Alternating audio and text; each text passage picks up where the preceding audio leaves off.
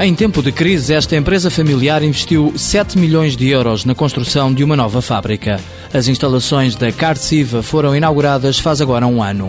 Sem recurso a quaisquer ajudas estatais, esta empresa transformadora de carnes investiu em tecnologia de ponta, tornando-se uma das mais modernas do país. Apostamos numa linha de embalamento uh, das melhores que existem no mundo Portanto, apostamos em, eh, em linhas de desmanche também eh, automatizadas, em máquinas refrigeradoras para, para tentar manter sempre a, a, carne na mesma temperatura, para não, ver, não haver oscilações de, de temperatura nas carnes. Vítor Silva é administrador da Carciva e filho de Alcides Silva, o fundador da empresa, que todos os meses vai ao estrangeiro escolher a carne que a empresa transforma. Não entra aqui carne nenhuma que não seja vista nos matadouros antes de vir para aqui. Para aqui só entra o que nós queremos, não o que o nosso fornecedor quer. A aposta na qualidade estende-se à linha de produção, onde uma equipa de 30 cortadores golpeia manualmente a carne com base em técnicas apuradas.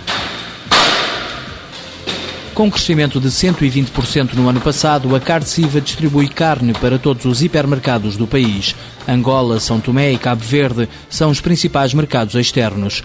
A empresa está a iniciar uma investigação em conjunto com o Instituto Politécnico de Viana do Castelo na busca de novas técnicas de embalamento. O objetivo é tentar uh, pôr ao cliente, pôr ao cliente uh, o produto uh, para consumir de uma forma diferente que ele está habituado a, a receber tornar cada vez mais práticas, mais prática e mais funcional uh, ao consumidor final uh, a possibilidade de, de, de poder uh, buscar e, e, consumir o produto. Porque o segredo é essencial para o negócio, a administração não revela mais pormenores. A empresa garante, no entanto, que quer inovar para continuar a crescer. Esta fábrica ainda só está a trabalhar, neste momento, a 40%.